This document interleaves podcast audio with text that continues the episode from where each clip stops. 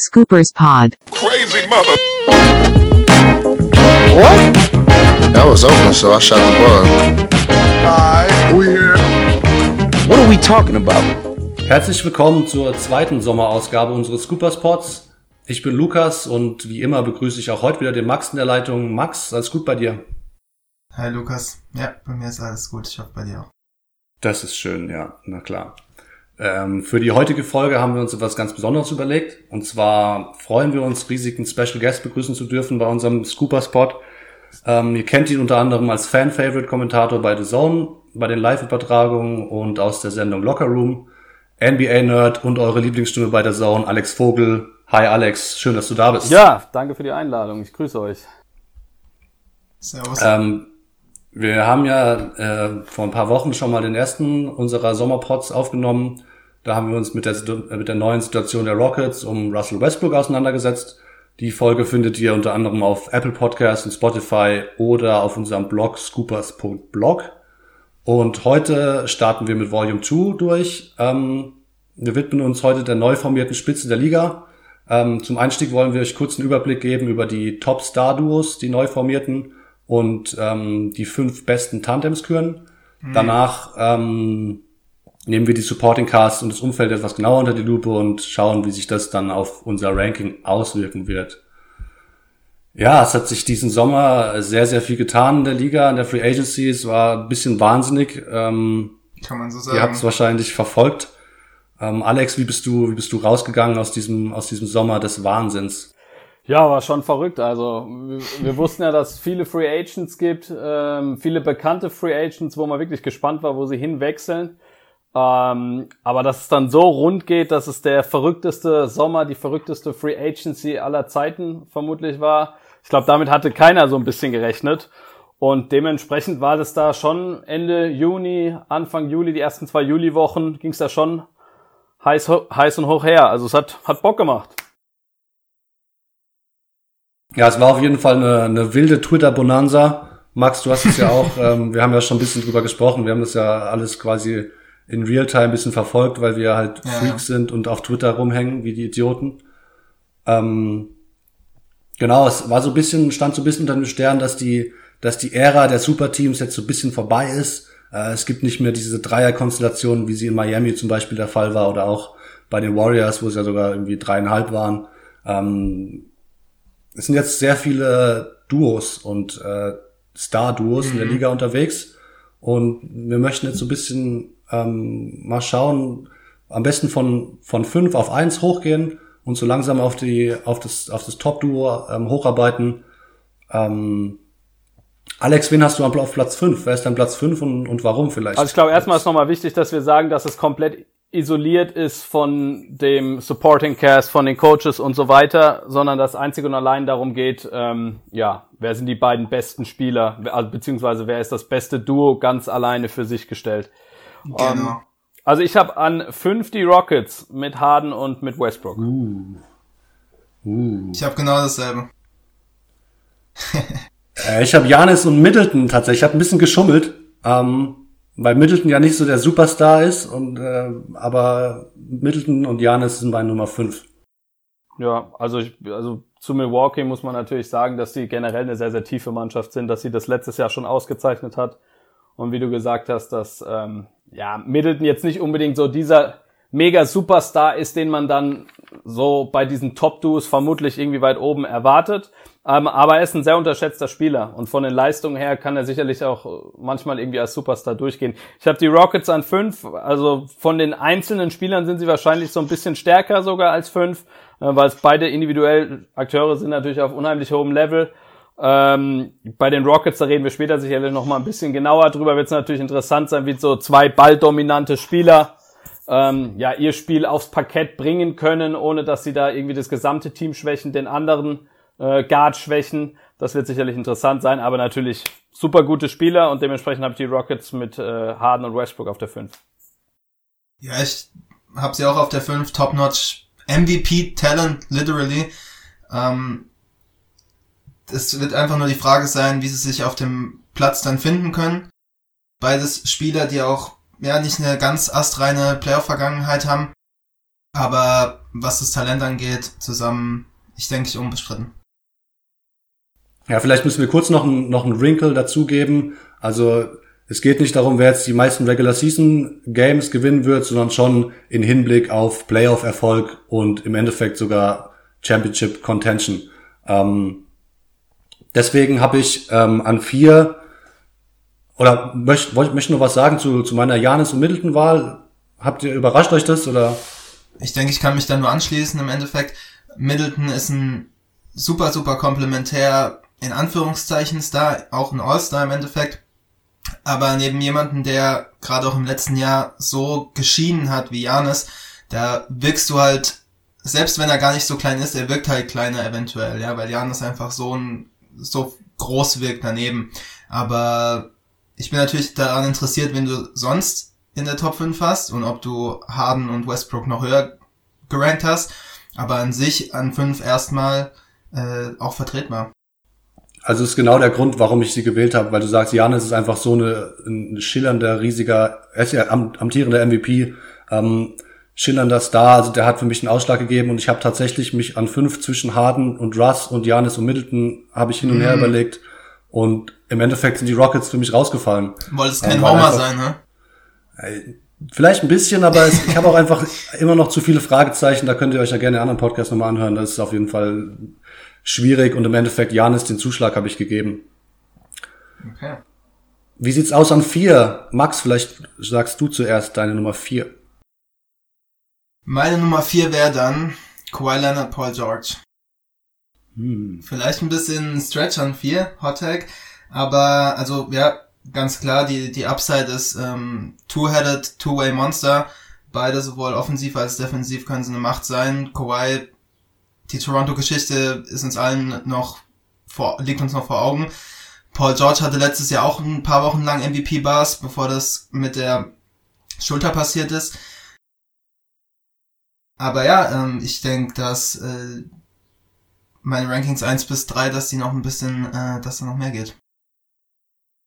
Also ich habe sie weiter oben, ähm, aber dazu kommen wir dann später, weil ich glaube, dass Kawhi und George ähm, weil sie eben so starke Two-Way-Player sind, weil vor allem Kawhi weiß, wie man gewinnt, jahrelang bei den Spurs letztes Jahr bewiesen hat, dass er auch die Raptors als alleiniger Mega-Superstar zum Titel führen kann, habe ich sie weiter oben. Ich habe, ich habe an vier die Warriors mit Curry und Clay, ähm, mhm. weil uh. die Warriors mir generell so ein bisschen unterschätzt sind.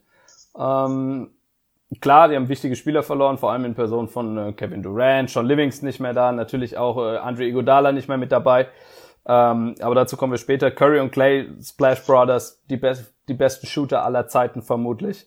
Ähm, musst du immer ein bisschen aufpassen. Clay wird zurückkommen am Ende der Saison. Da hat keiner Bock gegen die Warriors zu spielen. Die haben bewiesen, dass sie gewinnen können, auch ohne Durant Titel gewonnen. Und äh, dementsprechend werden sie mir oft vergessen. Und ich habe sie an vier. Meine Nummer vier sind KD und Kyrie Irving. Ähm, einfach aus dem Grund, weil wenn KD zurückkommt, vielleicht es besteht, denke ich, eine Chance, dass er gegen Ende der Saison wieder dabei ist. Ähm, Fragezeichen ist natürlich auch ziemlich groß, wie er dann zurückkommt nach so einer Horrorverletzung der Achillessehnenriss. Aber vom Talent her ist dieses Tandem auf jeden Fall für mich den Top 4 Platz wert. Gut, kann ich dem, kann ich mich nur anschließen, wie du gleich merken wirst. Äh, ja, ich habe sie, ähm, ich habe sie jetzt auch, wenn wir weitergehen, ähm, auf Platz drei bin ich dann bei den Nets gelandet, weil ich einfach denke, also ich meine, Kawhi und George oder Kyrie und KD, kannst du flippen, wenn du willst, ist ein, ist ein Cointoss im Endeffekt. Ich habe mich jetzt für die Nets entschieden. Du hast zwei Spieler, die auch schon Erfahrung haben, was es heißt, mit, mit anderen All-Star-Caliber-Spielern zusammenzuspielen. Kyrie hatte die ganze LeBron-Show, ähm, die ja echt nicht einfach ist. Durant hat erst mit einem in quote-unquote Ballhawk zusammengespielt mit Westbrook, gewinnt zig Scoring-Titles, geht dann zu den Warriors mit äh, drei anderen All-Stars, ist da, sammelt stattdessen Finals-MVPs. Also da ist schon richtig Firepower drin, gerade KD im Prinzip kein, kein Loch in der Offense drin, Midrange, Dreier, Post, dank dir ins Gesicht, da ist alles dabei. Ähm, und Kyrie, äh, denke ich, mit allen Schwierigkeiten, er hat ja eine schwierige Offseason, denke ich, jetzt medial zumindest auch genossen. ich denke, er wird auch mit einer ganz besonderen Agenda dann in die nächste Saison gehen. Er wird das schon alles irgendwo auch gehört und aufgenommen haben und äh, dass alles, was da in Boston schiefgegangen ist, dass es auf ihn projiziert wird im Endeffekt. Und ich persönlich denke, dass es nicht ganz so einfach ist, dass da eben auch mehr im Argen lag. Und äh, deswegen mache ich mir darüber nicht ganz die großen Gedanken und habe mich in dem Fall dann für die Nets entschieden. Ich habe genau das gleiche. Also ich habe auch an drei die Nets mit KD, der es weiterhin allen beweisen will, äh, mit Kyrie Irving, der es genauso allen beweisen will, weil er jetzt dann doch, obwohl er eigentlich von den Zahlen her eine super gute Saison gespielt hat, mit 24, 5, 7 guten Quoten aus dem Feld von draußen. Mhm. Ähm, das war eigentlich sehr, sehr ordentlich, aber er war eben nicht der Leader. Und jetzt hat er ein Jahr ohne KD Zeit äh, zu zeigen, dass er ein Leader auch einer jüngeren Mannschaft sein kann. Die Nets werden bei mir auch immer so ein bisschen unterschätzt, jetzt auch ohne KD. Ähm, aber wenn du die beiden zusammentust und als Duo isoliert betrachtest, dann ist das einfach pures Talent. Dann äh, für mich ist Kyrie Irving der Spieler, dem ich am liebsten in der NBA beim Basketballspielen zuschaue, weil es am elegantesten ist, am smoothen ist. Ähm, ich finde es einfach überragend. Und äh, wenn die ihre gute Chemie abseits des Feldes, die, die sie ja wohl haben, so schimmert das ja immer wieder so ein bisschen durch, auch aufs Feld bringen, dann, dann könnte es bald Ringe in Brooklyn geben. Ja, ich glaube auch, dass es ganz weit oben nach oben äh, gehen kann mit den Nets in Zukunft. An drei habe ich ähm, das Clippers-Duo gewählt, Kawhi, Paul George. Ähm, ihr habt es eigentlich schon gesagt, äh, an Platz vier habt ihr sie ja gehabt. Kawhi ist einfach proven, er hat einfach bewiesen, dass er einfach alles wuppen kann, wenn es drauf ankommt. Und äh, Paul George auch, der wird, wird zurückkommen von seiner Schulterverletzung, der wird sich auskurieren. Die werden beide Load Management genießen während der Saison. Ähm, die werden cruisen in die Playoffs. Da werden wir auch später noch darauf kommen, denn die haben den Supporting Cast, ohne jetzt vorwegzugreifen. Kawhi Paul George meine Nummer drei, ähm, einfach weil es, ihr habt gesagt, es ist ein Two-Way-Player der, der des allerhöchsten Niveaus und beide können auch den Ball handeln, beide, beide können aus quasi aus allen drei äh, Zonen können sie scoren am Ring in der Midrange von drei, aus dem Dribbling, können auch mal ein Pick and Roll laufen, sogar ganz gerne. Paul George finde ich da mal sehr, sehr smooth, wie er sich so ein bisschen um die, um die Blöcke schlängelt. Das gefällt mir sehr gut. Ähm, Kawhi Paul George, meine Nummer drei.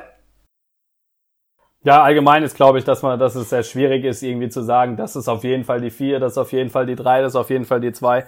Weil gerade in dieser Region jetzt so weit oben sind es ja alles sensationell gute Spieler. Und äh, dann unterscheidet viel eher, wie sie vielleicht in den Playoffs abschneiden, ob sie dann weiter oben sind oder weiter unten. Zumindest habe ich sie demnach so ein bisschen gerankt und um dann vielleicht weiterzugehen, habe ich die Clippers eben auf der 2, ähm, weil ich glaube, dass George neben Kawhi spielen kann. George hat es geschafft, neben Russell Westbrook zu spielen, äh, Career Highs in Punkten mit 28, in Rebounds mit 8 aufgelegt, sehr gut aus, dem, aus der Dreidistanz getroffen mit fast 40 Prozent. Also ähm, das ist sehr, sehr ordentlich. Dann, wenn es mit Westbrook funktioniert, dann denke ich, funktioniert es auch mit Kawhi. Ihr habt beide schon gesagt, Two-Way-Player, ähm, offensiv sensationell, defensiv auch sehr, sehr stark. Und ähm, ja, MVP-Caliber-Player beide und dementsprechend für mich an zwei, Kawhi und Paul George. Max, deine Nummer zwei, hau sie raus. Splash Bros. Splash Bros. Ähm, ich habe Stephen Clay genommen, ähm, vielleicht die besten Shooter in der ähm, Historie, zumindest was dann auch in Titeln geendet hat. Also kommen rein mit jetzt äh, drei Titeln im Gepäck, richtig? Und es ähm, gibt für mich halt äh, keinen Grund. Die zwei haben es halt bewiesen schon. Die anderen Duos, klar, konnten es noch nicht beweisen, sind frisch zusammen. Aber ich habe mich das eben für Stephen Clay entschieden, weil sie einfach ähm, das jetzt schon seit Jahren auch so tragen, im Prinzip auch eine ganze Liga mit ihrem Spielstil, mit ihren Fähigkeiten dazu gebracht haben, ein bisschen Copycat zu spielen und ähm, deswegen habe ich mich für sie entschieden. Offensiv gebe ich dir recht. Äh, defensiv, wenn wir wie gesagt um die Meisterschaft reden und du die beiden eben isoliert betrachtest, mhm. da ist Curry schon ein Schwachpunkt. Und Absolut. da profitiert Curry extrem von Draymond Green und den betrachten wir eben, also meiner Meinung nach in dieser Rangliste nicht. Und deshalb gibt es zumindest Argumente, sie, finde ich, weiter unten auch zu ranken. Aber klar, die beiden haben den Titel, Clay Thompson natürlich auch ein sehr starker Verteidiger, die beiden haben Titel geholt, auch ohne Durant.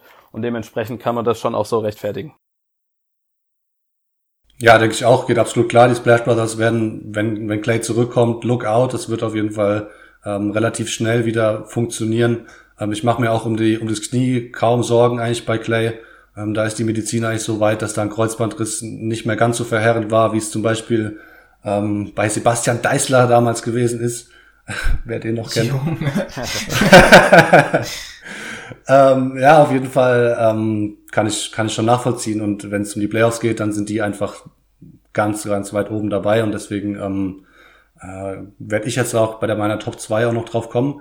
Ähm, meine Nummer zwei sind allerdings die Lakers. Das sind LeBron und Anthony Davis. Einfach absolut verheerendes Pick and Roll. Ähm, die Combo. Ähm, ich denke, LeBron hat noch mal so eine richtige äh, Fuck you, I'm here Season drinne. Also wo er allen noch mal zeigt, ey, ich bin immer noch da und ich bin immer noch LeBron und ihr könnt mich alle mal. Ähm, und bei Anthony Davis, wenn der, wenn der halbwegs fit bleibt, wenn er, wenn er, wenn er sich defensiv ähm, so präsentiert, wie er das eigentlich die letzten Jahre gemacht hat, offensiv wird er von LeBron nur profitieren, weil ähm, so sehr ich äh, Drew Holiday gern sehe und liebe, ähm, LeBron ist einfach ein Spieler, mit dem mit so einem Kaliber hat AD noch nie zusammengespielt und das wird absolut verheerend äh, auf beiden Seiten des Feldes werden, auch wenn LeBron dann gerne einen Schritt, einen Schritt zurücknimmt. Meine Nummer zwei sind die Lakers. Ja, also wir haben jetzt, glaube ich, alle die zwei durch, oder? Dementsprechend ja. äh, kann ich mich da anschließen und kann sagen, dass, also ich habe sie an eins, äh, weil sie für mich nochmal auf einem anderen Level irgendwie sind als der Rest.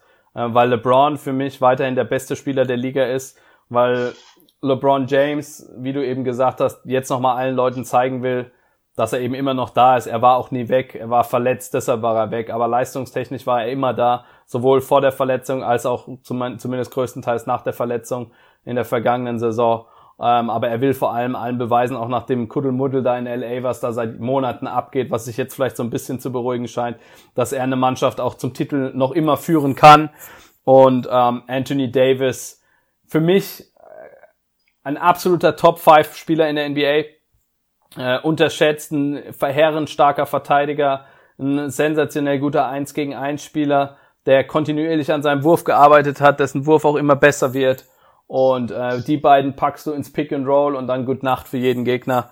Ähm, das, ist, das, ist das ist einfach Ciao und dann, dann ist das war's dann einfach. Also für mich LeBron und AD ähm, auf der Eins knapp vor Kawhi und George, die habe ich auf der Zwei. Nee, absolut für mich auch. Also kann mich nur anschließen, das Pick and Roll zu verteidigen. Das wünsche ich wirklich keinem. Und äh, vor allen Dingen auch dann auch auf der in der defensiven ähm, Seite des Feldes, inwiefern da auch AD dann auch Last von LeBron nehmen kann und ihn bei seinem wir kennen alle die Berichte, inwiefern LeBron auch mitten in den Spielen äh, seine Taktik entwickelt hat, da zu resten und seine Pausen zu nehmen, um dann wieder für die wichtigen Momente da zu sein. Und da eben jemanden im Rücken zu haben, der da ähm, dicht machen kann, das wird ihm, denke ich, enorm helfen. Und Lukas, du hast es angesprochen, äh, für AD ist LeBron der beste Spieler, mit dem er gespielt hat. Und meine Frage vielleicht jetzt an euch, denkt ihr, dass auch AD der beste Spieler ist, mit dem LeBron bisher zusammen gespielt hat? Puh, also Für mich steht es außer Frage. Für mich steht es außer Frage auf jeden Fall. Einfach Talent, Size, alles dabei. Also kann man ja mal chronologisch gehen. Also wer war der Beste, mit dem er bei den Cavs gespielt hat? Mo Williams, Citrona Silgauskas, ein späterer Shaq, der sicherlich nicht mehr auf dem Level war. Also da war schon mal auf keinen Fall irgendwas. Bei den Heat hast du natürlich Wade und Bosch, ähm, die aber für mich auch nicht auf dem Level von Anthony Davis sind. Ein Wade ähm, hat sicherlich mal auf einem ähnlichen Level agiert, das ist ein sensationell guter Spieler. Und dann hast du Kyrie Irving, das ist auch ein, das ist auch ein, ein ganz sicherer Pick für einen Hall of Famer später, ähm, der den wichtigsten Schuss vielleicht für LeBron in seiner Karriere getroffen hat, neben dem Dreier von ja. Allen mit den Heat. Mhm. Ähm, und ja, also du hast auf jeden Fall Wade und Irving äh, und ähm, Davis, die allesamt auf einem ähnlichen Level agieren. Und äh, wenn ich mich für einen entscheiden müsste, Stand jetzt, wir haben sie noch nicht zusammen spielen sehen, ähm, Davis hat auch noch weiterhin Potenzial nach oben für mich, dann glaube ich, werden wir, bei, werden wir in ein paar Jahren sagen, dass Davis der beste Spieler neben LeBron war. Ich denke ich denk auch. Ja, ich denke auch, denn also Kyrie hat natürlich, wie gesagt, diesen großen Moment gehabt und vielleicht den nach Ray Allen vielleicht den wichtigsten Wurf für LeBron seiner Karriere getroffen. Aber die Kombination aus Size und Skill bei AD und du hast angesprochen, Alex, er hat noch Luft nach oben, der ist noch nicht fertig in seiner Entwicklung und ähm, deswegen steht es für mich mehr oder weniger außer Frage, dass, dass er der beste Spieler neben LeBron ist, den er je gehabt hat. Ähm, Ihr habt jetzt beide eure, eure Eins genannt, das sind die Lakers, das Lakers-Duo. Ähm, Alex, du hast vorhin gesagt, äh, dass du, dass du Draymond nicht reinnimmst in die, in die Equation, in die Gleichung dieser, dieser Top 5. Ihr habt beide Curry und Clay als Duo. Ähm, deswegen vielleicht bisschen überraschend, aber mein Nummer eins sind Curry und Draymond. Einfach aus dem Grund, ähm, alle, alle anderen in meiner Top 5 zumindest, bis auf Janis und Middleton, und da muss man bei Middleton die Abstriche machen, äh, sind neu zusammengestellt. Ähm, da gibt's äh, erstmal eine Phase, die man, wo man sich bisschen finden muss, auch wenn es vielleicht Buddies sind und sie Bock haben, miteinander zu spielen. Aber wir wissen, wie das aus dem Feld aussieht. Ähm, also, beziehungsweise wissen sie eben noch nicht und dann müssen noch ein bisschen Akklimatisierung stattfinden. Curry und Draymond sind proven bis in die Finals und ähm, ergänzen sich super ideal. Das haben wir über die Jahre gesehen. Äh, das Pick and Roll ist eins der eins der krassesten Pick and Rolls, wo, wo eigentlich niemand so wirklich eine, eine Antwort drauf findet, wenn du jemand wie Draymond in der Short Roll hast und Curry da außen und ähm, für mich einfach, weil sie, weil sie es halt schon bewiesen haben und beide auf diesem stellaren Niveau sind. Äh, also es gibt auf jeden Fall Argumente dafür. Für mich äh, würde das nicht reichen, weil beide Spieler eine große Schwäche haben. Das ist das eigene Kreieren von Würfen bei Draymond und das, äh, die Verteidigung bei Steph Curry. Ähm, aber auf jeden Fall gerade die beiden, zu, also ich sehe deine Punkte auf jeden Fall. Du sprichst es an, das Pick and Roll, wo natürlich dann auch der Rest eine große Rolle spielt. Generell das Warriors Set, äh, wie sie eben spielen, wie sie sich bewegen abseits des Balls, das kommt natürlich äh, den beiden auch sehr entgegen. Und du hast auf der anderen Seite Draymond Green, der äh, einer der drei besten Verteidiger der Liga ist, der so unfassbar intelligent agiert. Ähm, also ich sehe deine Punkte, für mich reicht's trotzdem äh, nicht ganz, um so weit oben zu sein. Ja, ist, ist legit. Max, was meinst du zu dem, zu dem Draymond Curry Duo an eins? Ist, ist ein interessanter Gedanke natürlich, klar, ich weiß, wo du herkommst. Aber du kannst auch, wenn du es auf First Take Niveau nehmen willst, so, dann sagst du einfach LeBron und AD auf dem Court gegen Steph und Draymond auf dem Court so und ähm, für wen entscheidest du dich? Einen muss Curry decken. Und einen können AD oder LeBron im Notfall stehen lassen. Ja, das ist ja die, die Krux bei unserer isolierten Top 5 Duo-Geschichte. Ja. Es wird halt nicht 2 gegen 2 gespielt. Aber ja, ich, also natürlich, natürlich klar. legitime Punkte. Ist auf jeden Fall legitim. Gut. Ja, dann würde ich sagen, wenn wir doch schon von dem Warriors-System und den, den Einflüssen von außerhalb der Duos gesprochen haben, dann lass doch direkt darauf eingehen, wie vielleicht die Supporting Casts der Teams, die sich ja auch äh, in vielen Fällen ähm, durchaus sehr drastisch verändert haben oder ganz neu aufgebaut worden sind. Lass doch die bisschen unter die Lupe nehmen. Ähm, ich fange einfach mal an mit meiner Nummer 5, ähm, also beziehungsweise mit meinem, mit meinem neuen Ranking inklusive Supporting Cast. Und da ist es leider so, dass die Lakers da schon deutlich herunterfallen bei mir. Ich habe die Lakers dann im Endeffekt an 5 in dieser Liste. Einfach weil, hm. also ich sehe halt außer Danny Green niemand, der mir es bewiesen hat, wirklich dieser Aufgabe neben LeBron und AD gewachsen zu sein. Also vom Talent her ist dann natürlich äh, Kai Kuzma und Boogie Cousins natürlich noch weit über Danny Green, was das Talent angeht. Aber wenn du die Rotation durchgehst, das sind Alex Caruso, Quinn Cooks, Troy Daniels, äh, Avery Bradley. Avery Bradley, Jared Dudley, dein, dein allerbester Freund, Max. Ähm, Troy Daniels. JaVale McGee. Ah, ganz kurz, eine ja, Frage, ganz kurz. Wir machen jetzt praktisch unser Power Ranking äh, für den Titel. Das heißt, beziehen wir uns jetzt nur auf die fünf Top-Duos oder beziehen wir uns jetzt auf die Top fünf Mannschaften auf den Titel? Du kannst jetzt quasi, also wenn du, wenn jemand bei dir vorher rausgefallen ist, kannst du jetzt sagen, aufgrund des Supporting Casts ist er jetzt in der Top 5 mit drin und im, genau wie davor auch im Hinblick auf Playoff-Erfolg Titel. Genau. Also einfach haben wir praktisch ein Power Ranking auf Meister und nicht auf Playoffs ganz normal. Das heißt, da können jetzt auch ja. Teams vorkommen, die ich, ähm, die ich zuvor noch gar nicht genannt habe. Genau. genau, richtig. Ja, das ist bei richtig. mir dreimal der Fall auch insgesamt dann. Ja. Ja. Nice. Gut. Da bin ich gespannt. Gut, also ich habe die Lakers, äh, ich habe die Lakers deutlich weiter oben. Ähm, weil, wie gesagt, ich, also ich glaube, LeBron will es allen beweisen und ein LeBron, der es allen beweisen will, der kann ziemlich vielen Leuten wehtun. Ähm, Im Gegensatz zur letzten Saison hat er diese Saison Anthony Davis an seiner Seite und er hat mehr Shooting an seiner Seite. LeBron wird auf der 1 starten, also er wird nicht nur auf der 1 wie sonst auch immer spielen, ähm, also auf dem Parkett, sondern er wird auch der Point Guard sein. Das heißt, die Lakers starten ohne Point Guard neben ihm, so schaut's aktuell aus. Dann hast du Green und Kuzma, du hast Shooting. Das ist schon mal ein großer Vorteil. Das war letztes Jahr ja teilweise dann doch ähm, ein großes Problem. Ähm, Davis haut auch den Dreier ein, auch Cousins kann ein bisschen den Floor weit machen. Und äh, gerade auch Cousins ist für mich eine Personalie, die äh, beweisen muss, die beweisen will. Der Typ hat unheimlich abgenommen, hat anscheinend super viel gearbeitet, was man da täglich so ein bisschen mitbekommt. Ähm, da wird's rund gehen. Ähm, defensiv ist natürlich die Frage, also Green ist der beste Transition-Verteidiger in der Liga, aber insgesamt ist er nicht mehr der super Verteidiger, wie er noch bei den Spurs eben war. Äh, du hast trotzdem viele überdurchschnittliche Verteidiger in Green, in Rondo, in Avery Bradley, in Kentavious Caldwell Pope. Ein JaVale McGee ist auch kein schlechter Verteidiger. Und ähm, insgesamt sehe ich die Lakers deshalb so ein bisschen weiter oben, weil sie im, Gegensatz zur letzten Saison den zweiten Superstar haben, äh, sich clever, finde ich, dann doch noch verstärkt haben, obwohl schon viele Free Agents weg waren. Und ähm, wie gesagt, LeBron und Davis es allen beweisen wollen. Aber ich kann trotzdem auch verstehen, wenn viele sagen, okay, die Lakers neu zusammengestellt, muss man abwarten, die habe ich ein bisschen weiter unten. Ich selbst habe an der 5 Utah. Ähm, hm. Ich finde Utah unglaublich gefährlich. Ähm, haben sich toll verstärkt mit Conley und äh, Bojan Bogdanovic. Dazu Jeff Green, Emmanuel Moutier und Ed Davis. Also super gut. Vor allem auf der 1 hast du jetzt endlich mal einen passenden Combo, beziehungsweise einen passenden äh, Guard an der Seite von Donovan Mitchell. Einer, der werfen kann, der defensiv kein Problem darstellt. Genau das war das Problem bei Rubio, der nicht werfen konnte und defensiv auch nicht immer auf der Höhe war. Ähm, du hast mit Bogdanovic einen Spieler, mal sehen, ob er starten wird. Ich glaube ja, am Ende des Spiels wird er auf jeden Fall auf dem Parkett stehen.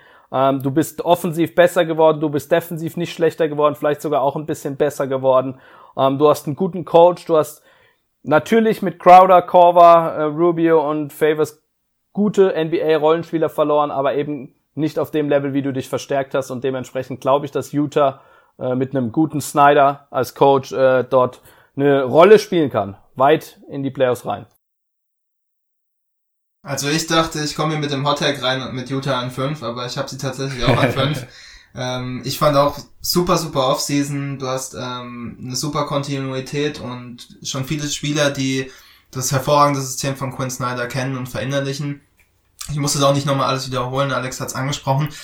Ähm, ein Aspekt, würde mich vielleicht auch eure Meinung interessieren, worauf ich ganz, ganz viel Wert lege in der kommenden Saison bei den Utah Jazz, ist, wie sich Donovan Mitchell abseits des Balles äh, entwickelt. Er hat zwar vorher mit Rubio jemanden gehabt, der natürlich ein willing Passer ist, das ist sein Game, aber der eben nicht die Gravitation auf eine Defense gehabt hat, die natürlich dann, das dann natürlich zugelassen hat, dass diese sich mehr auf Mitchell hat konzentrieren können. Wenn du jetzt mit äh, Conley und auch mit Bogdanovic vielleicht noch ein bisschen mehr Gefahr hast, wie kann er sich da entwickeln, wie kann er den nächsten Schritt nehmen? Ja, kann er ähm, um Blöcke laufen, sich repositionieren, ähnlich wie ein, also er wird es nicht genauso machen wie Steph Curry, keine Frage so, aber kann er auch in diese Riege reingehen? Das, ich glaube, wenn er das macht und dann eben auch beweist, dass er in Anführungszeichen bessere, offenere Würfe auch trifft, dass sein Wurf auch für real ist, so, dann haben die Jazz ein ganz neues Ceiling für mich. Also ich habe die Jazz äh, in der Top 5 jetzt nicht mit drinne, auch wenn ich auch wenn ich die Offseason gemocht habe. Ähm, das Offball-Ding mit Mitchell, ich glaube, dass er der Aufgabe gewachsen ist und dass sie vielleicht gar nicht so, dass ihm das nicht so eine große Aufgabe, so große Schwierigkeiten bereiten wird, einfach weil Mike Conley auch jemand ist, der abseits des Balles super funktioniert und die werden sehr viel gegenseitig sich, sich äh, My-Turn mäßig abwechseln. Joe Ingles wird vielleicht bisschen mehr von der, von der Bank des Ballhandling übernehmen und dann können Donovan und Mike Conley sich den Ball teilen. Ähm, du hast angesprochen, der Floor ist unheimlich breit jetzt bei den Jazz.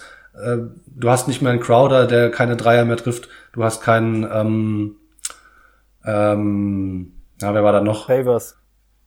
Favors, genau, der, der viel mit Gobert gespielt hat, der, der ist auch weg. Das, da ersetzt du quasi mit Bogdanovic du hast super viel Platz und davon wird er profitieren. Ähm, ich denke, dass er nicht so in der Art abseits des Balles eingesetzt wird wie jetzt ein klassischer Shooter, so wie jetzt Clay Thompsons Ideal davon wäre. Ähm, er wird immer noch viel im Ball in der Hand haben und das wird sich alles sehr positiv auf ihn auswirken, gerade weil eben Conley auch jemand ist, der gar kein Problem damit hat, auch mal das Feld zu räumen. Ja, Conley ist ein Spieler, der, der sehr anpassungsfreudig ist. Da können wir uns, glaube ich, relativ sicher sein, weil er ein unheimlich basketballintelligenter Akteur ist Ähm, und logischerweise wird Mitchell nicht so eingesetzt werden wie, wie Clay Thompson. Mitchell ist ein Spieler, der den Ball braucht.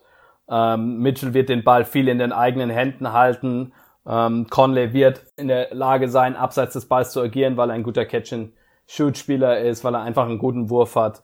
Und ähm, ja, dementsprechend dauert es vielleicht so ein paar Monate, aber wir reden ja nicht darum, was in der Regular Season da rausspringt, auch wenn ich da glaube, dass die Jazz sehr gut sein werden, sondern es geht darum, was in den Playoffs vielleicht geht. Und da der Mix aus Offense und äh, vor allem Defense, der ist schon sehr verheißungsvoll. Wichtig wird sein einfach, dass Mitchell den nächsten Schritt macht. Den hat er letztes Jahr nach schwachen ersten drei Monaten dann im neuen Jahr auch gemacht. Und äh, mhm. ja, ich glaube, ich glaube, das kann mhm. gut werden in Utah.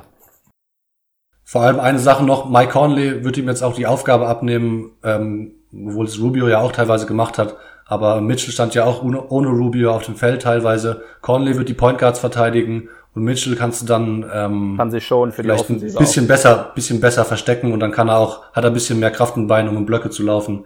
Ähm, das wird kein Problem sein für ihn, denke ich. Gut. Dann haben wir alle, die Nummer 5 haben wir alle durch. Ne? Ich habe beide die Jazz, ich habe die Lakers.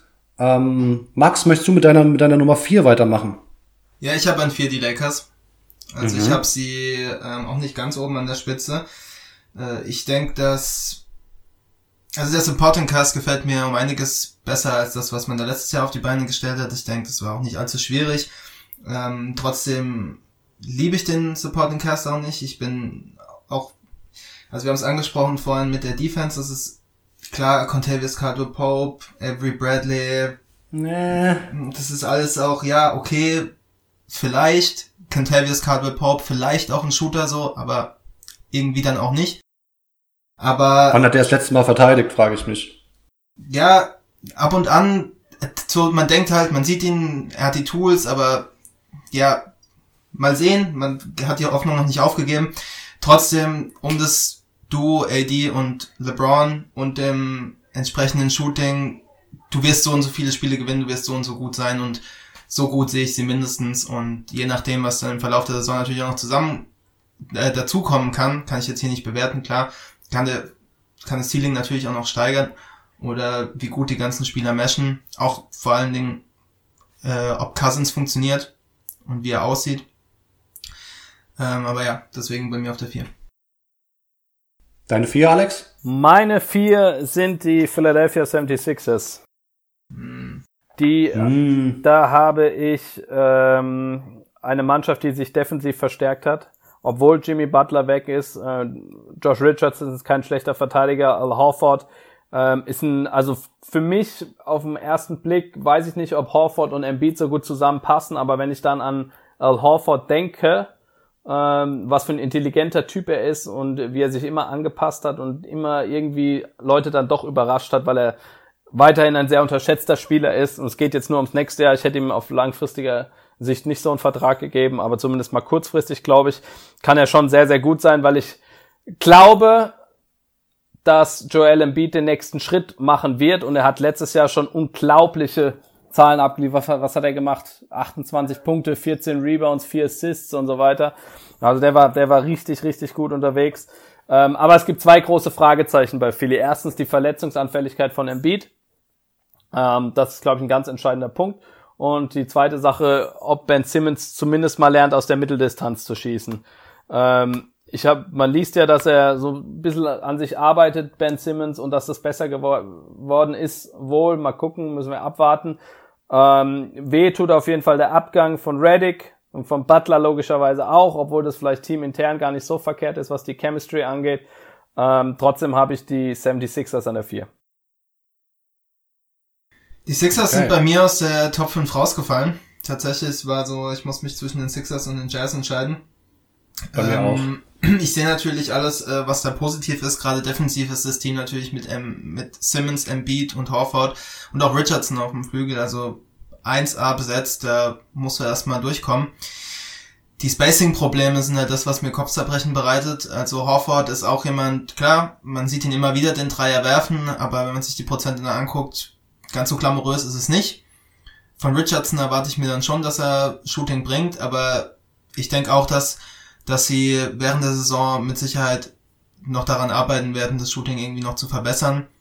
Aber ich sehe natürlich auch, dass Embiid für mich auch, wenn er wirklich auch topfit in die nächste Saison reingeht ähm, und und abliefert, dann ist er für mich auch im Gespräch für sagen wir mal Top Top 7 Talenten der Liga. Also Ja, ich glaube, dass er unglaublich unglaublich ähm, dominant spielen kann und äh, kann ich schon verstehen.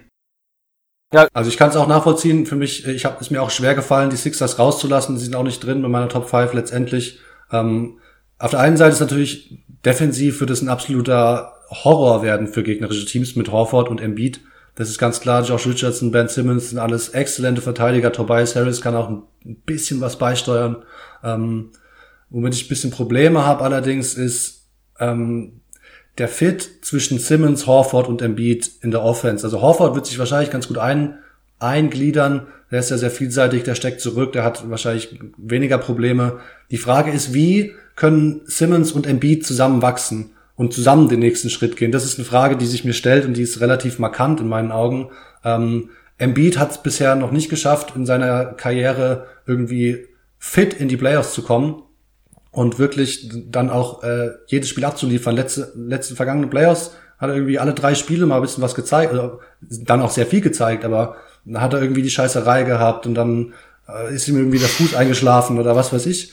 Also das sind einfach, da müssen sie mir erst noch ein bisschen was beweisen, damit ich sie dann so hoch ansiedeln werde im Endeffekt. Ja, gibt auf jeden Fall, gibt auf jeden Fall Argumente dafür.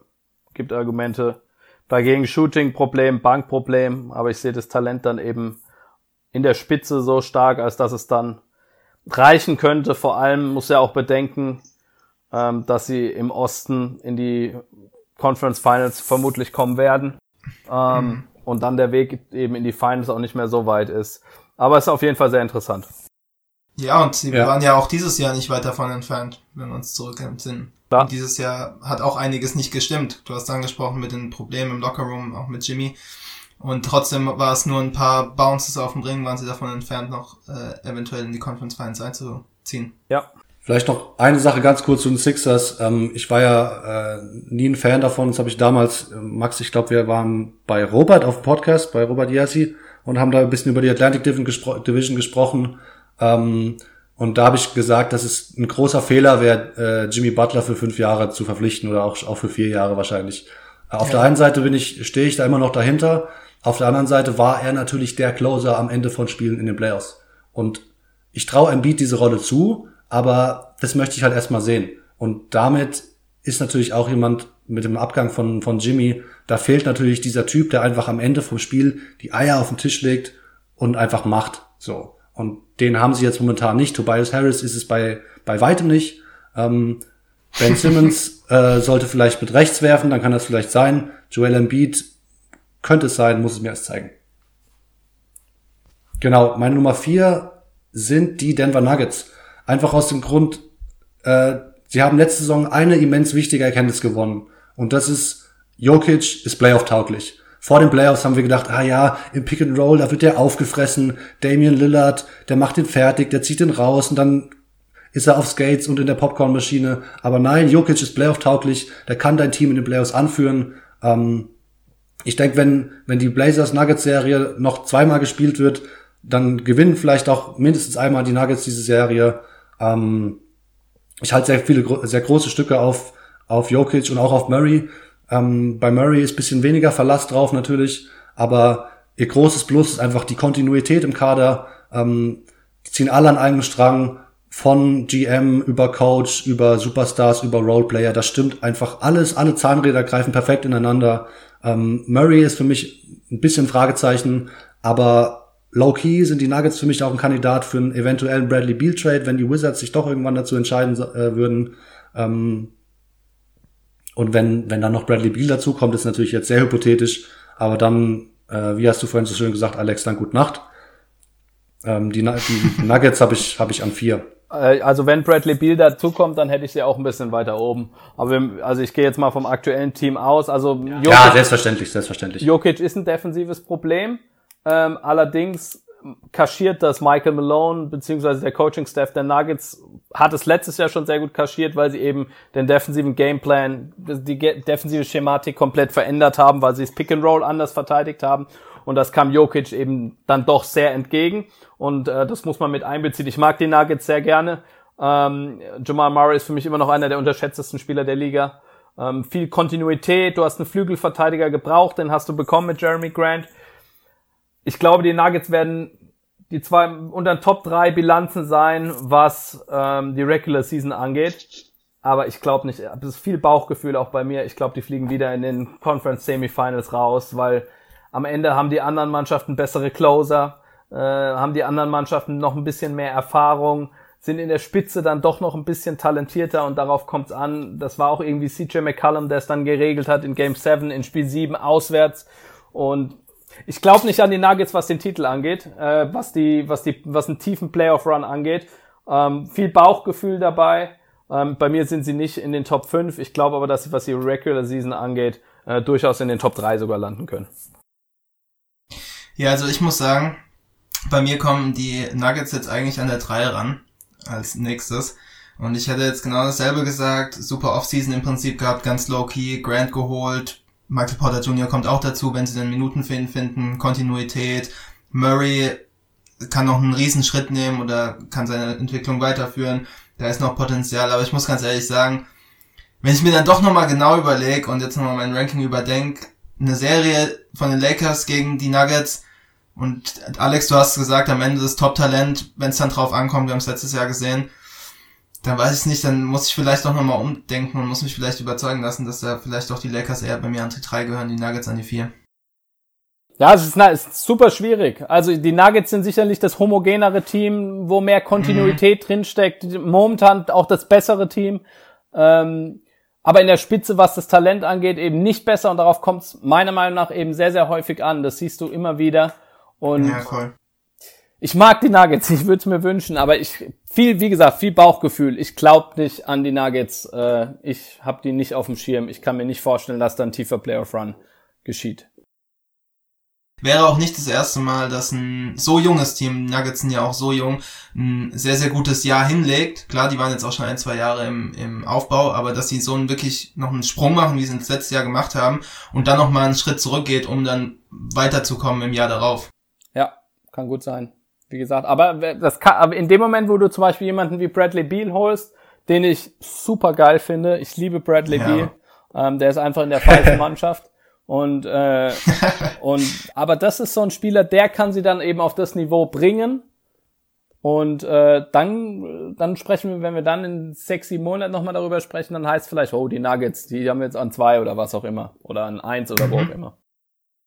Ja, ich denke sowieso, also wir haben es jetzt öfters schon betont, es ist ein bisschen Haarspalterei, so es ist halt, diese Spitze ist halt unheimlich eng und, und, und breit, da kann man sehr viel hin und her justieren und für verschiedene Sachen argumentieren. Wenn wir das in, in zwei Wochen nochmal gemacht hätten oder äh, morgen nochmal gemacht hätten, wären wir vielleicht zu anderen Ergebnissen gekommen, weil es einfach echt eine, eine, eine knappe Kiste ist. Ja, das ist schon, ist schon richtig. Alex, wen hast du, wen hast du jetzt auf deiner drei letztendlich? An drei habe ich die Bugs.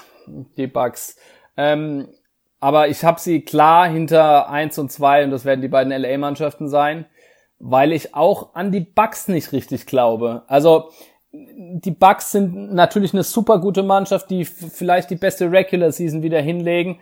Der Abgang von, von Malcolm Brockton ist meiner Meinung nach komplett unterschätzt. Ähm, das ist ein super guter Spieler, den ähm, das war aber capmäßig eben nicht mehr wirklich möglich, wenn du Free Agents in Person von Middleton und Brockton hast. Ähm, auch der Abgang von Mirotic tut weh. Das hat den letztes Jahr sehr gut getan, dass der dabei war, auch wenn er dann immer wieder schwächere Spieler hatte. Ähm, sie haben Matthews bekommen. Wesley Matthews, ich als Dallas-Fan mhm. habe ihn ein paar Jahre, ich muss fast schon sagen, ertragen müssen. Ähm, ich mag ihn gern. er spielt mit super viel Einsatz, soll ein toller Teammate sein und alles. Aber er ist nicht der Matthews, der eben vor der Achillessehnenverletzung war. Und das muss auch in seinem Kopf irgendwie ankommen. Ähm, ich bin gespannt, kann mir gut vorstellen, dass er sogar neben Bledsoe im Backcourt startet. Ähm, du hast Korva bekommen, was, was, was, was, was wichtig ist. Ähm, aber ich finde, du hast dich nicht verbessert. Auch Robin Lopez, sicher ein interessanter Spieler, aber Brockton und Mirotic sind mehr Qualität als Matthews, Korva und Robin Lopez. Ähm, das heißt, da bist du zumindest, was den, das Team angeht, finde ich, nicht besser geworden. Ähm, und dann für mich, Janis muss anfangen, konstant aus der Mitteldistanz zu treffen. Das ist absolut key. Mhm. Ähm, das, mhm. Die Raptors haben es interessant verteidigt, haben ihn ja komplett, haben ihn jeden Drive versucht wegzunehmen äh, in den Conference Finals, Eastern Conference Finals. Ähm, die haben ihn sehr, sehr gut verteidigt. Und Janis hatte dann schon immer wieder Probleme, weil sie eben wussten, wie sie verteidigen, nach dem Spin-Move oder die wussten genau, was kommt, wann da und wussten, sie konnten auch so ein bisschen Abstand halten.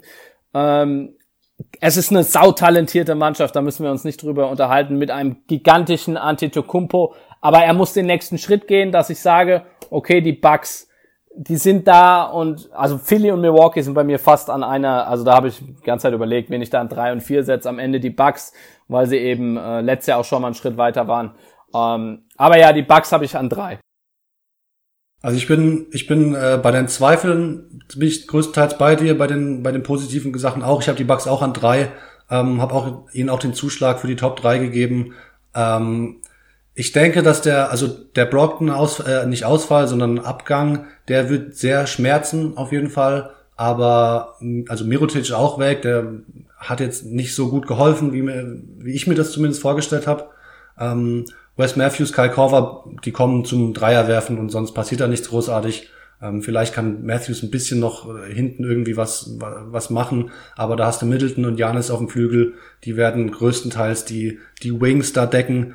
Ähm, also ich sehe deine Zweifel auf jeden Fall, aber ich denke, man muss auch noch mal so einen kleinen Reminder raushauen, Janis wird besser werden. Er ist bis jetzt jedes Jahr besser geworden und das ist, finde ich, eine sehr beängstigende Vorstellung für alle Leute, die den Bugs, alle, alle Teams, die den Bugs gegenübertreten werden, weil wenn Janis noch besser wird und du hast die Midrange anges angesprochen, ich habe mir hier aufgeschrieben, dass ich von ihm Floater sehen will, ähm, weil er ihm in den Eastern Conference Finals eben so gefehlt hat. Du hast die Midrange-Dinger angesprochen. Ähm, ich bin sogar der Meinung, dass er ihm noch mehr bringen würde als ein, als ein Dreier, der ja eigentlich eine ganz solide Entwicklung schon nimmt, sein Dreier. Das war ja schon ganz, das war eigentlich überraschend in den Playoffs, wie er den getroffen hat teilweise. Ähm, den Floater will ich unbedingt sehen und ich denke, dass er, dass er versteht, beziehungsweise dass Leute um ihn herum verstehen, woran er zu arbeiten hat. Und dann darf sich die Liga auf einen noch besseren Janis Antetokounmpo gefasst machen. Und die Bugs sehe ich dann deshalb an drei. Und äh, auch wenn ich jetzt George Hill nicht das größte Vertrauen schenkt, nochmal so eine Saison zu spielen, ähm, auf der anderen Seite ist jetzt ein ganzes Jahr dabei, kann die Vorbereitung mitgehen. George ähm, ist gut. Eric Bledsoe hat abgestunken, meiner Meinung nach, in den Playoffs, hat mich herbe enttäuscht. Aber auch der wird sich nochmal beweisen wollen und wird, wird merken, es ist was möglich mit diesem Team. Ich muss jetzt auch mal ähm, ranklotzen sozusagen. Ähm, ich denke, bei ihm kommt es nicht auf die, Ein auf die Einstellung an, sondern eher darauf, was irgendwie mit seinen zittrigen Knie passiert. Ähm, also die Point Guard Frage ist schon irgendwie legit auf jeden Fall und Brockton wird da fehlen. Aber wenn Janis den nächsten Schritt macht, dann übernimmt er noch mehr im Playmaking, dann werden seine Pässe besser, seine Übersicht wird ein bisschen besser werden. Robin Lopez ist jemand, der ähm, eine Persona ist oder eine Rolle spielen wird, die haben sie letztes Jahr von niemandem ausfüllen können. Ähm, so ein Backup-Center, der einfach solide ist, auf den du vertrauen kannst, der reboundet, den hatten sie nicht. Ähm, DJ Wilson ist für mich jemand, der auch in die Bresche springen kann auf der 4 und in teilweise Lineups vielleicht mit Janis auf der 5 auch noch auf, auf ähm, also auf groß. Ähm, die Bugs sind meiner Meinung nach besser als letztes Jahr und deswegen habe ich sie an drei. Einer fehlt noch. Ja, Max? ähm, meine drei hatte ich eigentlich genannt, ne? Also ich hatte auch die äh, Nuggets an der drei. Ah, stimmt, ja. Ah ja, dann- stimmt, ja, richtig. Ja. Das war dieser Film. Äh, aber ich kann natürlich noch meine Meinung sagen. Ich habe die ähm, Bugs an zwei sogar, weil sie einfach für mich äh, eine known Commodity waren. Ähm, sie werden, sie haben sich nicht verbessert, das sehe ich auch so. Ähm, sie haben sich meiner Meinung nach ein bisschen verschlechtert eigentlich sogar, aber nicht in dem Ausmaß, dass sie in meiner Wertschätzung in der Eastern Conference so weit fallen. Sie werden dort äh, auf jeden Fall, denke ich, Conference Finals ist das Minimum. Und wenn du dann auch in den Finals bist, dann hast du auch eine Chance. Ja. Auch mit einem Spieler wie Janis. Ähm, man erwartet natürlich, dass er besser wird. Ähm, er wird auch bei der WM dabei sein, ne? Ja. Da weiß ich jetzt nicht, Ja. ob er, Ja, ob dabei. er äh, wie viel Zeit er dann quasi, wenn er bis September oder was unterwegs ist, jetzt ein bisschen Vorbereitung gespielt hat, wie viel Zeit er da wirklich für seine Individual Workouts hat, um da an den Sachen zu arbeiten. Er wird es mit Sicherheit machen und er wird mit Sicherheit auch irgendwas zeigen, aber den ganz großen Sprung mal schauen. Ähm, trotzdem ist das Team einfach ähm, auch, auch gefestigt und ich glaube auch an den Coach nach dem, nach dem Playoff aus war ja der große Vorwurf auch, dass man eben nicht den Plan B, C hatte. Ich glaube, dass Bud ähm, das vielleicht auch hört und vielleicht ähm, dann da auch noch was ähm, aufkocht für die nächsten Playoffs. Ja, hey, durch also die, wie gesagt, durch die Regular Season werden sie durchmarschieren, das ist, das ist klar. ich habe sie an drei, so und da habe ich sie als bester East-Mannschaft. Dementsprechend sehe ich Ja. sie ja dann auch in den Finals und dann hast du immer die Möglichkeit, den Titel zu holen. Für mich war es letztes Jahr eine große, beziehungsweise in den letzten Playoffs eine große Enttäuschung. Die klar bessere Mannschaft eigentlich als Toronto für mich. Wenn sie dieses Spiel auch, 3 ja. holen, was sie in Overtime verlieren, dann führen sie 3-0, dann geht die Serie 4-1 vermutlich aus. So, und dann stehen sie in den Finals. Das ist eine gute Mannschaft und wenn Janis den nächsten Schritt macht, dann, dann kann da schon was gehen bei den Bucks. Nur er muss halt auch wirklich diesen nächsten Schritt machen. Und da muss man mal schauen. Wie seht ihr die Chancen? Also wir haben vorhin über einen Bradley Beal potenziellen Trade gesprochen. Ich möchte jetzt hier nicht die, die hypothetical Trades, die Trade-Maschine anwerfen und so, aber die Bucks sind für mich eigentlich auch ein Team, was, was so ein Point Guard, und ich meine, es gibt Point Guards wie Sander Meer in der Liga, auch Leute, die, die verfügbar sein werden und die zu haben sein werden, ähm, sowieso. Habt ihr, habt ihr jemanden auf der Rechnung, der vielleicht da ganz gut reinpassen würde? Also Mike Conley hätte, finde ich, sehr, sehr gut reingepasst zum Beispiel. Ähm, aber obwohl ich finde, dass Mike Conley in jedes Team fast gut reinpasst, Ja, wahrscheinlich. weil er, ne? weil er so viel mitbringt. Muss man, man muss halt abwarten, wie Bledsoe performen wird. Also das wird, das wird halt eine ganz entscheidende Sache sein. Was hat er letztes Jahr an Dreiern getroffen? 33 Prozent oder so? Mehr auf keinen Fall. Ja. Und, ähm, und in den Playoffs war es ja, war es ja katastrophal, seine Wurfquote. Ich weiß jetzt nicht auswendig, so um 40 Prozent, Dreier um knapp über 20 oder so. Ja. Und Wenn überhaupt 20, ich weiß es gar nicht, wenn überhaupt. Ja, auf jeden Fall hat er sehr, sehr mies geworfen. Und ähm, der, wie, wie einer von euch hat vorhin gesagt, dass der auch was beweisen will. Und wenn es der nicht gebacken kriegt, dann kann es da schon einen Trade geben. Auch wenn du George Hill eben hast, den ich einen sehr, sehr guten Spieler finde, weil er unheimlich viel Erfahrung auch mitbringt, äh, bei den Cavs in den Finals gestanden hat, äh, bei den Spurs länger gespielt hat. Und ähm, ja, mal schauen. Ja, ich denke eigentlich, dass also ein Trade müsste ja während der Saison passieren und ich glaube nicht, dass sie vor allem, wo sie Bledsoe ja vorzeitig diese Verlängerung gegeben haben, diese Vertragsverlängerung. Ich kann mir nicht vorstellen, dass sie jetzt während der Saison sagen, ey, es ist nichts mit Bledsoe, der muss jetzt weg, wir müssen jetzt jemand holen. Aber Du kannst es ja Äh, so ergänzen. ganz- also es geht ja darum, wer passen könnte als Point Guard und ähm, ich glaube, da haben sie schon ein paar, paar Trade-Möglichkeiten, kann ich mir zumindest gut vorstellen. Und ähm, ich bin kein Freund von CP3 fände ich interessant, ehrlich gesagt. Chris Paul fände ich interessant bei den Bucks. Das würde mich reizen, auf jeden Fall. Ja, zum Beispiel auch jemand, der sicherlich gut passen würde. Ja gut, dann haben wir die Nummer drei, haben wir alle erwähnt, ne? Dann geht's jetzt in die Top 2. Du hast schon Alex gemeint, deine Top 2 sind die beiden LA-Teams. Max, bei dir wahrscheinlich. Nee, du hast. Ich habe hab meine Nummer zwei schon genannt in den Bucks. Ich habe quasi angefangen. Eben. Genau, genau. Dann ähm, mache ich doch mal weiter, weil ich habe kein LA-Team auf der Nummer 2. Ich habe die Warriors, weil, wie gesagt, ich hatte vorhin Curry, Curry und Draymond auf der 1 bei den isolierten Top-Duos.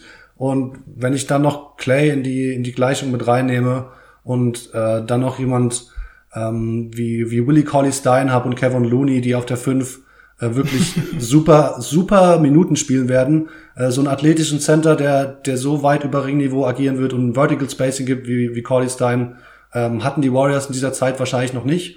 Ähm, ich denke, sie werden ein bisschen schneller spielen können mit ihm. Und ähm, klar, auf dem Flügel ist das Loch da. Ähm, ich habe kein großartiges Vertrauen in Alfonso McKinney, Alec Burks. Das ist natürlich schwierig.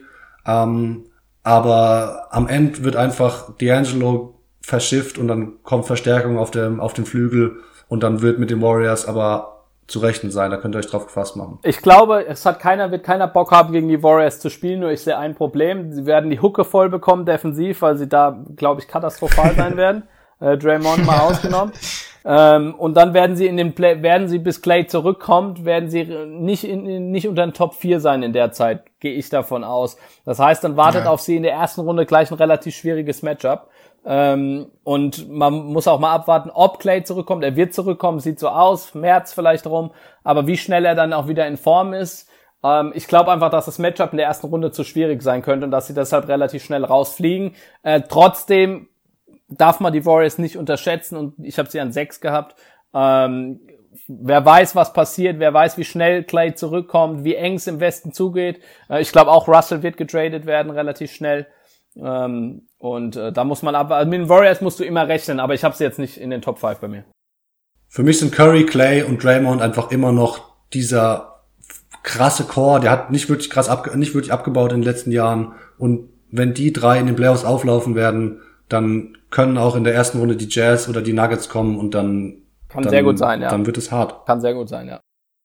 Wobei du natürlich auch jetzt einen Verlust von einem Andre Godala auch in Betracht ziehen musst, meiner Meinung nach, gerade wenn du auf die Playoffs schaust und dann auch sehen musst, dass so, andere Parts von diesem ähm, Supporting Cast auch altern.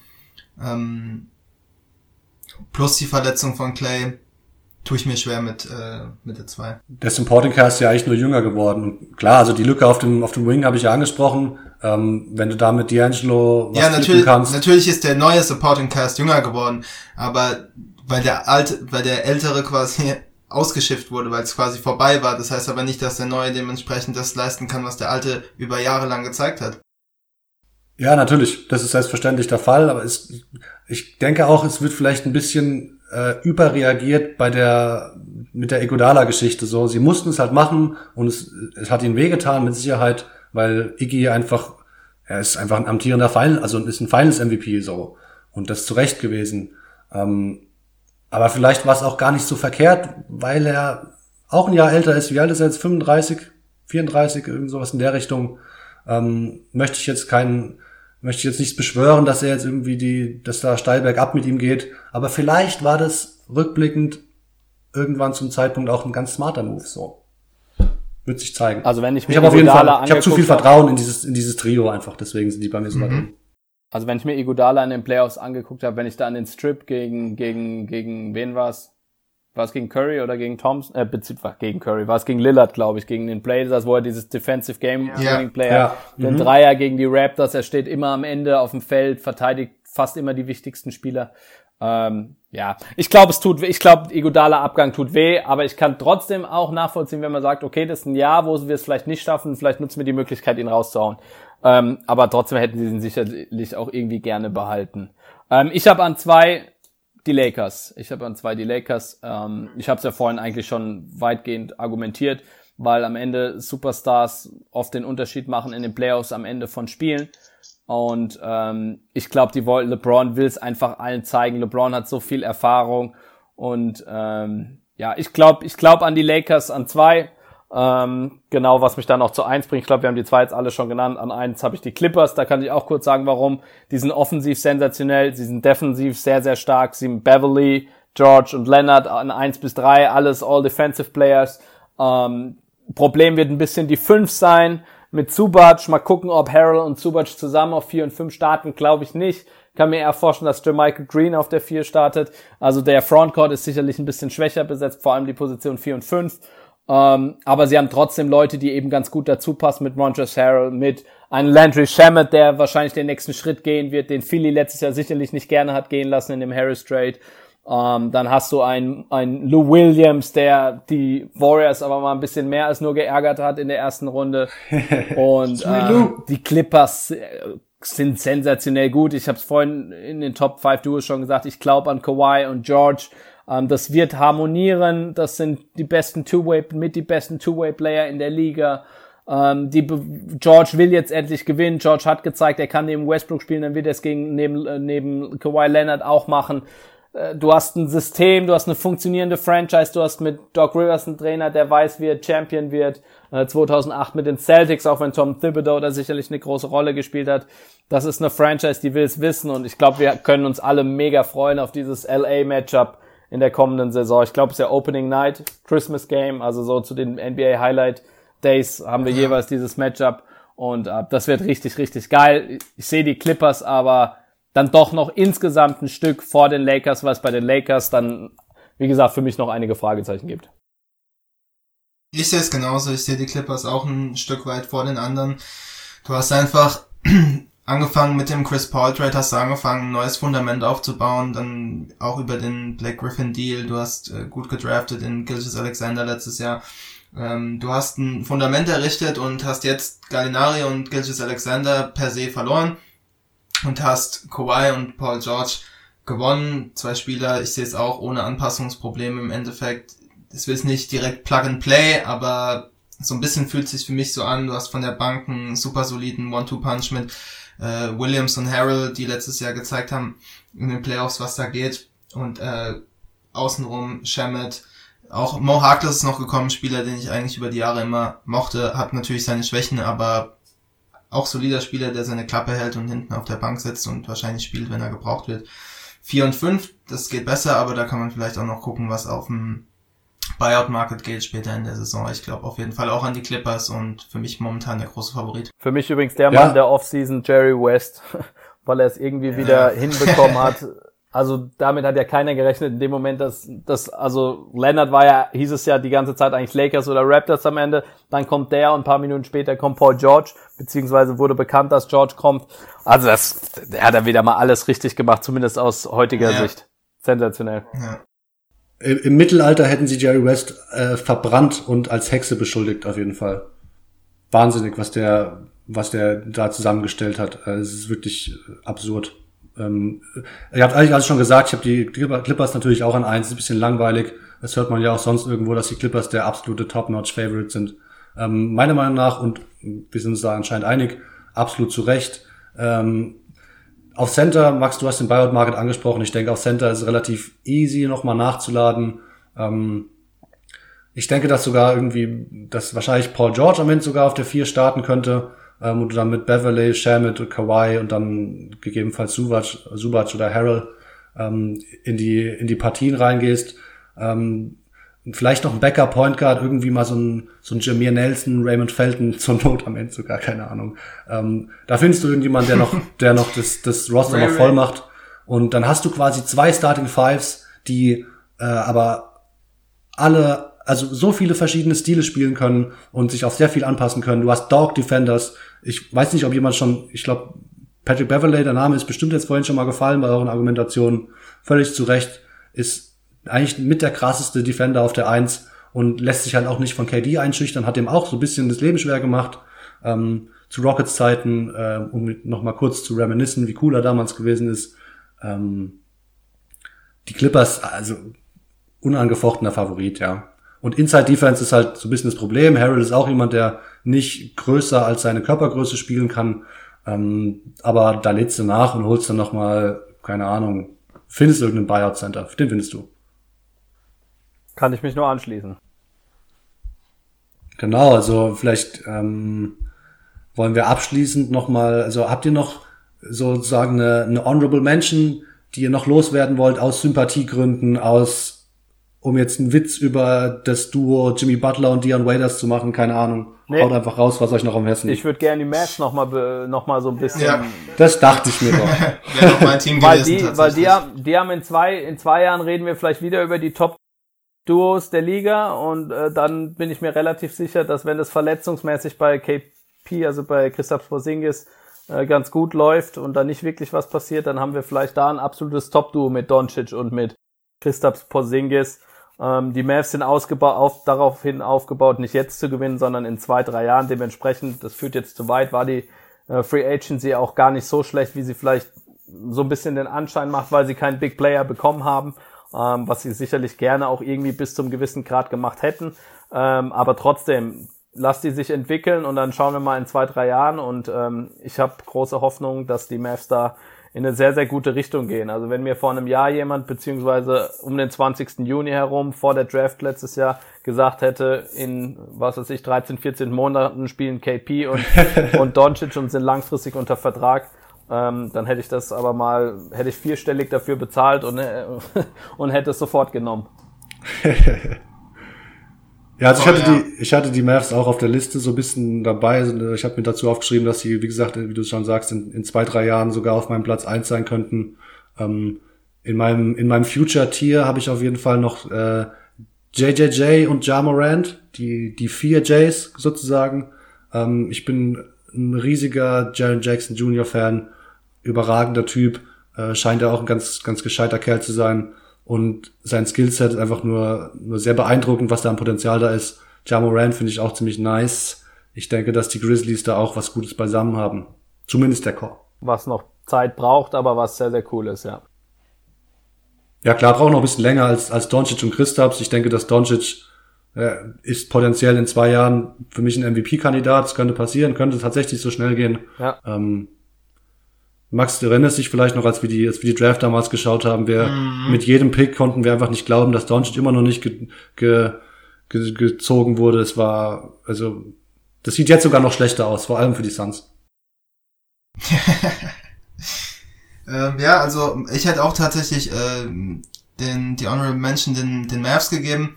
Ich bin auch unheimlich gespannt darauf, äh, wie KP wieder aussieht. Ich ähm, habe ihn unheimlich gern spielen sehen.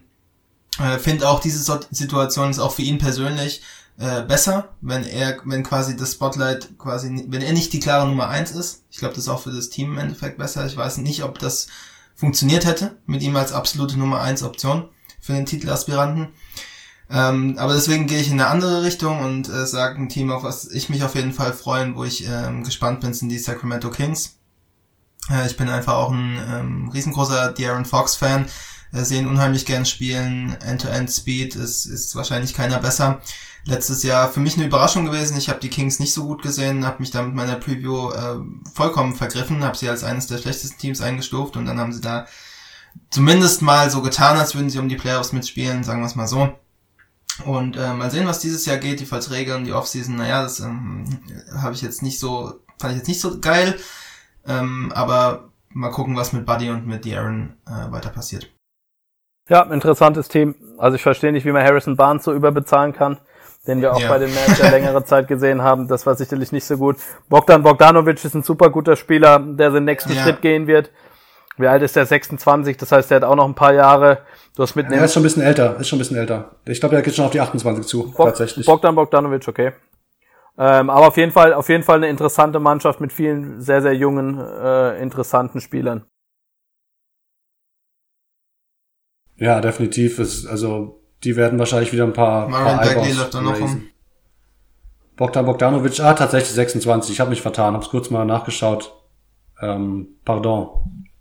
Auf der 5 haben die natürlich auch ein paar Probleme. Dwayne Dedman ist sicher nicht einer der Spieler, der den Ball am härtesten in den Korb hauen kann, aber ja, defensiv ist er ganz gut unterwegs, aber offensiv bringt er nicht viel mit. Das ist eine Mannschaft, die kann, wenn es gut läuft, um die Playoffs. So eine Mannschaft, die ich mir vorstellen kann, die auf einem ähnlichen Level wie die Mavs agiert, vielleicht ein bisschen drunter.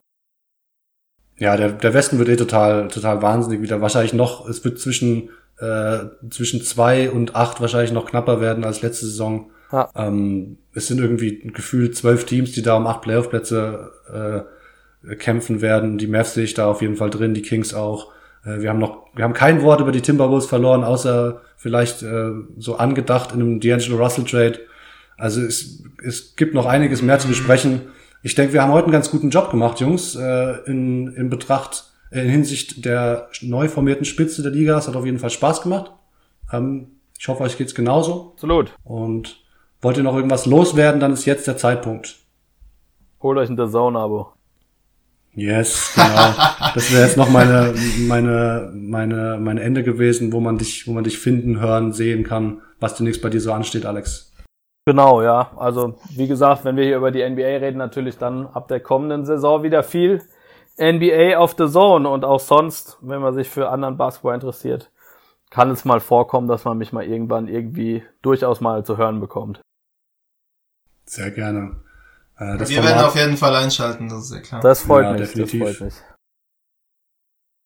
Ähm, genau, unser Format äh, bietet ja auch so ein bisschen an, das vielleicht nochmal zu einem späteren Zeitpunkt irgendwann zu rekapitulieren. Vielleicht, vielleicht finden wir nochmal zusammen Gerne, und äh, jederzeit. können dann nochmal können dann noch mal uns darüber lustig machen, dass wir, keine Ahnung, die Nuggets so weit oben gehabt haben, was weiß ich. Oder dass ich die Lakers auf fünf gehabt habe. Das ist so ein bisschen was, das kann ich, ja, das, vielleicht bereue ich das noch.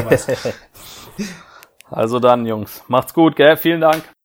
ja, gerne, gerne. Ja, danke dir. Ciao. Ciao, ciao.